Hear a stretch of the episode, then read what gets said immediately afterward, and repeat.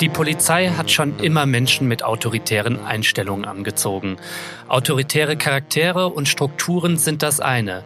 Rechtsradikalismus dagegen, das ist was anderes. Und davon, ausgerechnet davon, häufen sich gerade die Fälle in deutschen Polizeien.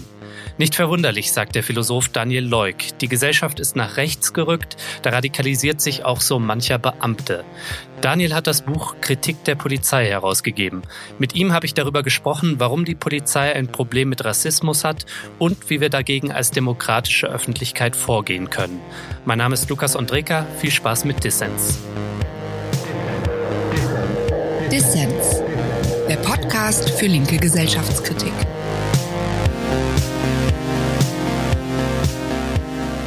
Daniel, schön, dass du dabei bist beim Dissens Podcast. Ja, schön, dass ihr mich gefragt habt. Daniel, in der Frankfurter Polizei gibt es mutmaßlich ein rechtsextremes Netzwerk. Es geht um Volksverhetzung, verfassungswidrige Symbole und um Morddrohungen, die mit NSU 2.0 unterzeichnet sind.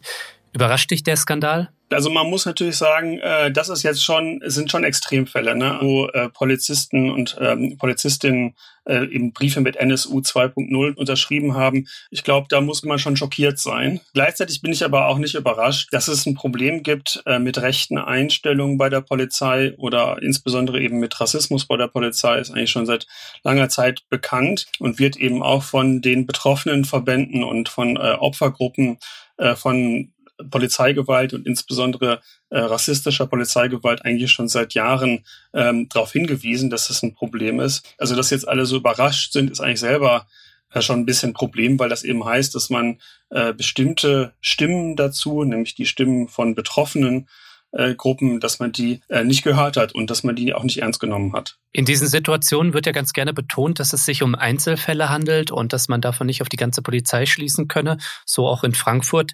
Überzeugt dich das? Wir wollen ja nicht unterstellen, dass jetzt die gesamte Polizei eine Nazi-Organisation ist. Aber man muss sich natürlich schon fragen, was die Strukturen sind, ähm, in denen sowas auch gedeihen kann und sich über Jahre hinweg auch dann ungestört entwickeln konnte. Und da, glaube ich, äh, kann man schon relativ eindeutig sagen, dass es aus einem sehr fruchtbaren Nährboden hervorgegangen ist. Fruchtbarer Nährboden heißt das, dass die Polizei einfach rechtsdenkende Menschen anzieht oder radikalisieren die sich möglicherweise im Dienst? Also ich glaube auf jeden Fall, dass man sagen kann, dass es da eine gewisse Schlagseite gibt. Also dass jetzt nicht unbedingt linke Leute zur Polizei gehen, sondern eher rechte. Das liegt alleine schon an dem hierarchischen Milieu selber. Also die Polizei ist ja äh, eine Organisation oder eine Institution, die ähm, strukturell hierarchisch ist, also wo es äh, klare Strukturen gibt. Und ansonsten ist die Polizei natürlich auch äh, abhängig von gesellschaftlichen Stimmungen. Die schlagen sich auch in der Polizeiarbeit nieder. Und wenn wir jetzt eben in einer gesellschaftlichen Stimmung äh, sind, in der ähm, zum Beispiel ähm, es einen ganz großen Diskurs gibt über islamistischen Terror oder über äh, Geflüchtete, dass sie besonders kriminell seien und äh, sowieso eben einen zunehmenden Rassismus oder äh, zunehmendes ähm, rechtes Denken. Das schlägt sich dann natürlich in der Polizei nochmal besonders nieder. Und das hat auch mit den Alltagskonflikten oder mit den Rollenerwartungen im polizeilichen Alltag zu tun. Also es ist von Anfang an so, dass es eher ein bestimmtes Milieu oder eine bestimmte Klientel anzieht und dann aber in der Polizeiarbeit auch noch das immer weiter bestätigt und bestärkt wird. Und in diesem Fall in Frankfurt, wo sich dann ja tatsächlich ein richtiges äh, Nazi-Netzwerk herausgebildet hat, denke ich, kann man schon davon ausgehen, dass da es auch im Dienst dazu gekommen ist, dass sich einzelne Beamte noch stärker radikalisiert haben. Ja. Du hast gerade von der Polizei als Spiegel der Gesellschaft gesprochen. Es ist schon auffällig, dass jetzt in Zeiten des Rechtsrucks gerade so viele Fälle von Rechtsextremismus in den Sicherheitsbehörden auftauchen. Ist ja nicht nur in Frankfurt so. Wir haben die Fälle von Reichsbürgern und auch in der Bundeswehr ist ein rechtsextremes Netzwerk aufgeflogen. Also wenn man jetzt an den Fall Maaßen denkt zum Beispiel, der ja immerhin der Chef einer, äh, einer Exekutivbehörde war, der eindeutig ja Positionen vertritt, die eigentlich AfD-Positionen sind. Oder aber auch ein Fall, der immer wieder zitiert wird, den ich aber auch sehr einschlägig finde, Rainer Wendt, der Vorsitzende der deutschen Polizeigewerkschaft, der vertritt seit Jahren äh, rechte bis rechtsextreme Positionen. Also insofern sollte man da jetzt in, nicht überrascht sein, ne, dass das dann auch einige wörtlich nehmen und dann zur Tat schreiten wollen. Und das ist dann auch ein Problem, wo dann die Gesamtgesellschaft in der Verantwortung ist. Ne? Und bei Rainer Wendt zum Beispiel gibt es ja wie bei vielen rechten Persönlichkeiten auch dann immer wieder die Diskussion, darf man die jetzt einladen? Ist es Zensur, wenn man sie nicht einlädt und so? Und da würde ich dann sagen, da ist dann auch von der Seite der Zivilgesellschaft auch eine, eine ganz klare Haltung gefragt. Und da muss auch klar sein, dass bestimmte Positionen von uns eben als einer demokratischen Gesellschaft nicht toleriert werden und dass wir die gerade bei der Polizei, also gerade bei einer Institution, die so viel Macht hat ja, und die so viel Gewaltmittel hat, dass wir da ganz besonders darauf achten, dass eben bestimmte Positionen nicht mehrheitsfähig sind.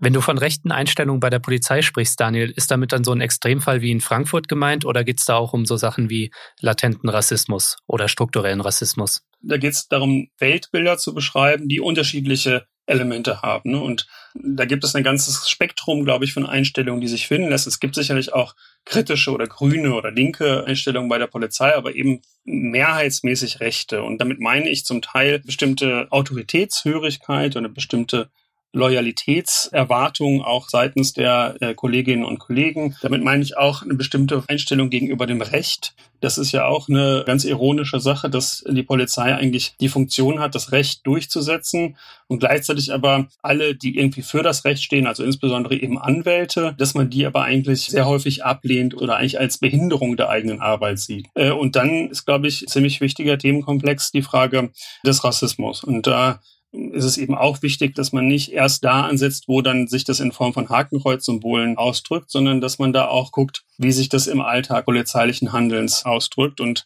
ein wichtiges Thema, auf das eben auch die betroffenen Verbände schon seit sehr, sehr langer Zeit hinweisen, ist da Racial Profiling. Also, dass eben diskriminiert wird im Alltagshandeln zwischen Menschen mit weißer Hautfarbe und Menschen, die nicht als weiße Menschen gelesen werden. Da, glaube ich, ist ganz klar, dass es eben auch ein Teil eines rechten Weltbildes ist. Ich denke, was man zur Kenntnis nehmen muss, ist, dass die Polizei sich verändert hat. Es sind mehr Frauen im Polizeidienst und auch mehr Menschen mit Migrationshintergrund.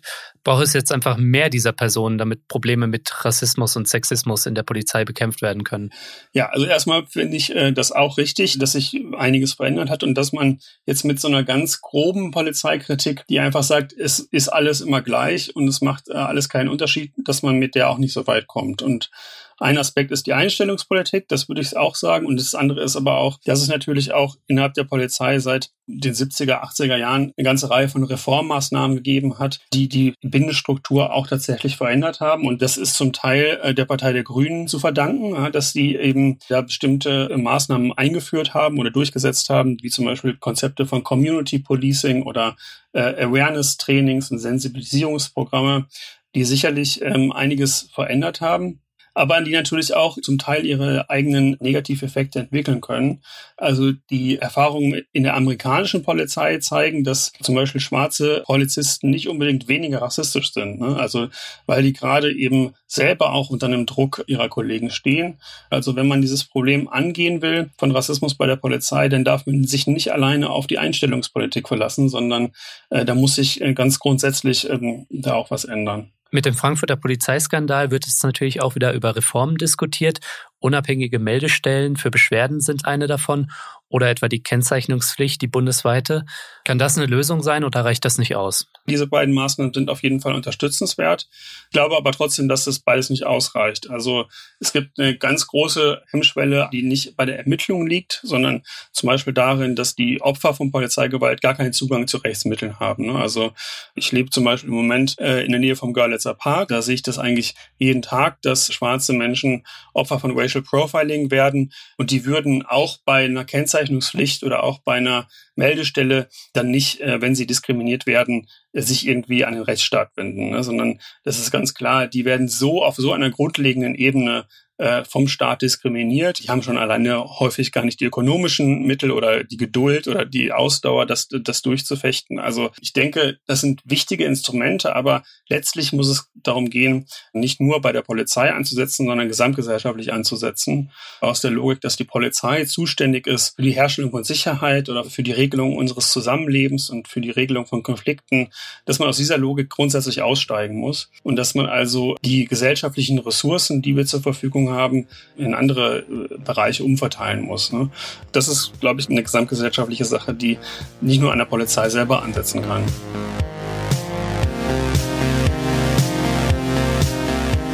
An dieser Stelle möchte ich mal eben allen Menschen danken, die Dissens unterstützen. Vielen Dank für eure Fördermitgliedschaften, damit macht ihr Dissens möglich. Aber wir brauchen mehr Menschen, die sich solidarisch zeigen und dazu beitragen, dass wir gute Ideen für alle senden können. Wenn dir Dissens gefällt und du möchtest, dass es diesen Podcast dauerhaft gibt und wenn du ein bisschen Geld über hast, dann werde doch auch Fördermitglied. Helfen kannst du uns schon mit zwei Euro im Monat. Alle Infos hierzu gibt's auf unserer Internetseite dissenspodcast.de. Der Link auch in den Show Notes. Als Mitglied hast du nicht nur ein gutes Gewissen, sondern es winken auch Bonusinhalte. Auch diese Folge verlosen wir wieder ein Buch unter allen Dissens-Mitgliedern und all denen, die bis zur nächsten Folge eine Fördermitgliedschaft abschließen. Und zwar das von Daniel Leuk, Kritik der Polizei. Werde also Mitglied. Zum Start von Dissens kannst du 30 Tage kostenlos reinschnuppern. Ihr hört den Dissens-Podcast. Zu Gast ist der Philosoph Daniel Leuk aus Frankfurt. Daniel, du hast gerade den Band Kritik der Polizei herausgegeben im Campus Verlag, unter anderem mit Beiträgen aus Frankreich und den USA. Wie ist die kritische Auseinandersetzung dort im Vergleich zu hier und was können wir von den Debatten dort lernen? Es gibt natürlich in all diesen Ländern eine ganz eigene Polizeigeschichte und auch eine ganz eigene ähm, Polizeigegenwart. Also die Auseinandersetzungen sind relativ spezifisch. Und vor allem die USA, muss man, glaube ich, sagen, äh, da, da spielt das eine viel größere Rolle als äh, jetzt in Deutschland, was zum großen Teil auch dem Aktivismus der Black Lives Matter Bewegung zu verdanken ist. Ne? Und da hat man natürlich ein ganz anderes Ausmaß. Alleine die Anzahl der schwarzen Menschen, die von der Polizei getötet werden, ist äh, unglaublich viel höher als in Deutschland. Und deshalb auch natürlich die ähm, Kritik daran. Das führt aber dazu, glaube ich, dass erstens in der Öffentlichkeit ganz anderes Thema ist. Also in New York ist es regelmäßig in, in den Wahlkämpfen auch immer wieder ein Thema, dass man zum Beispiel gegen diese Racial Profiling Praktiken im Prinzip, dass man dagegen vorgehen will. Äh, und dass es dann aber auch ganz andere Debatten äh, darüber gibt, was denn Alternativen sind ne, und äh, wie man Sicherheit anders als polizeilich herstellen kann. Und da finde ich tatsächlich immer wieder eigentlich am spannendsten die Debatten, die in äh, den Communities von People of Color geführt werden, die nämlich einfach in der Situation sind, dass sie selber, wenn sie irgendwelche Probleme haben oder auch wenn es Gewaltfälle innerhalb der eigenen Community gibt, dass es dann eine sehr, sehr große Skepsis dagegen gibt, selber die Polizei zu rufen, ne? weil die einfach stark befürchten, selber dann wieder Opfer von Polizeigewalt zu werden.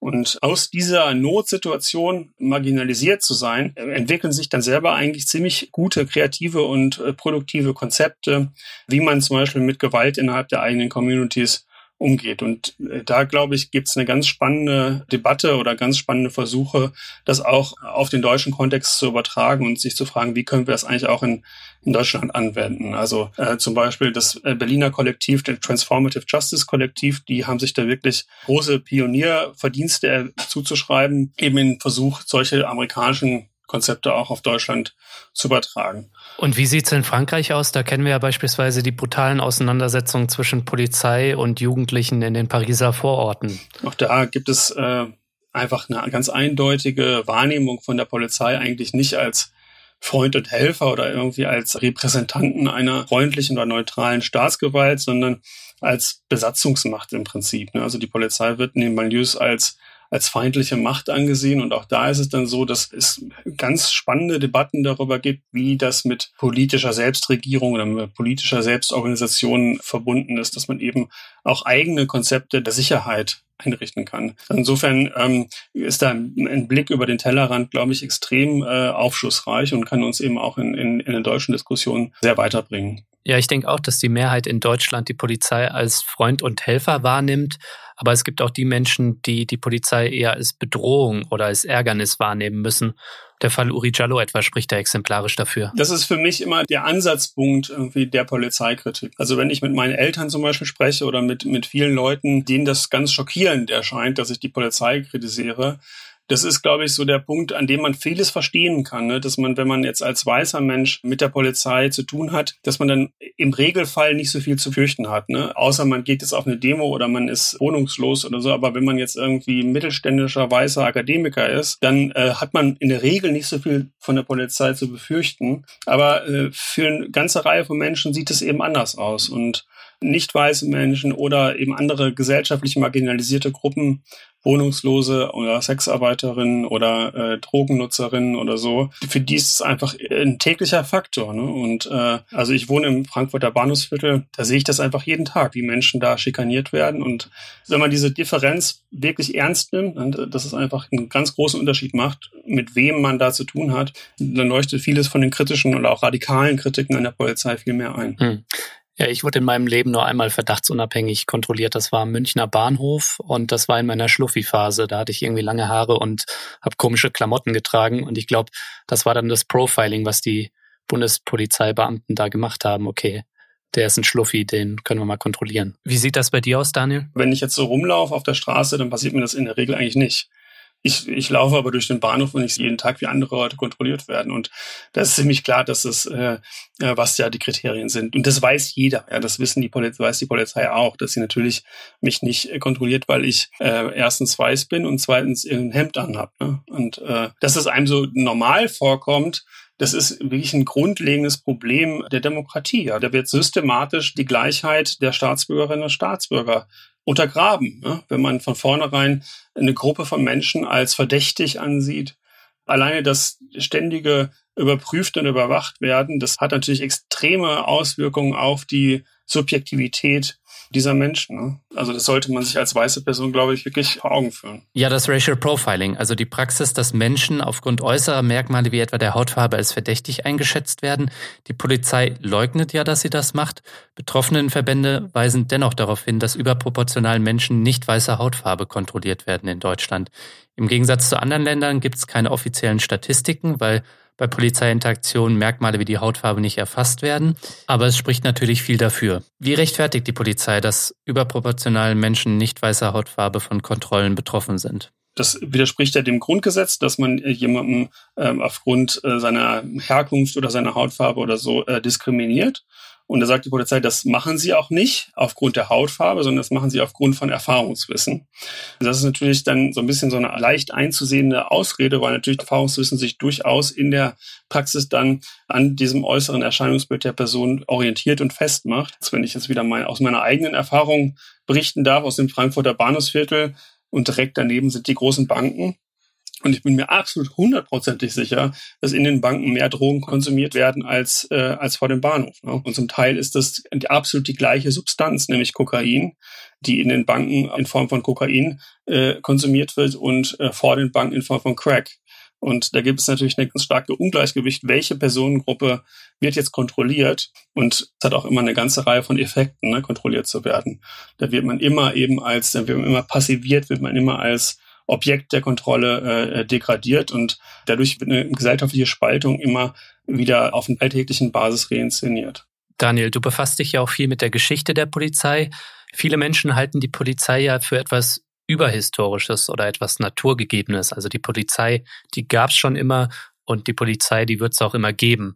Was können wir da aus der Geschichte lernen? Also die Polizei ist keine überhistorische oder transkulturelle Institution, sondern eigentlich relativ junge Institution. Also so wie wir die Polizei äh, kennen, nämlich als eine feste, eigenständige gesellschaftliche Institution von Beamten, die mit der Verbrechensaufklärung ähm, oder Verbrechensprävention, die dafür zuständig ist, die gibt es eigentlich erst seit Anfang des 19. Jahrhunderts. Und davor ähm, sind gesellschaftliche Konflikte eigentlich meistens ganz anders geregelt worden. Ne? Da gab es Kirchen zum Teil, aber auch die Familien oder Stände.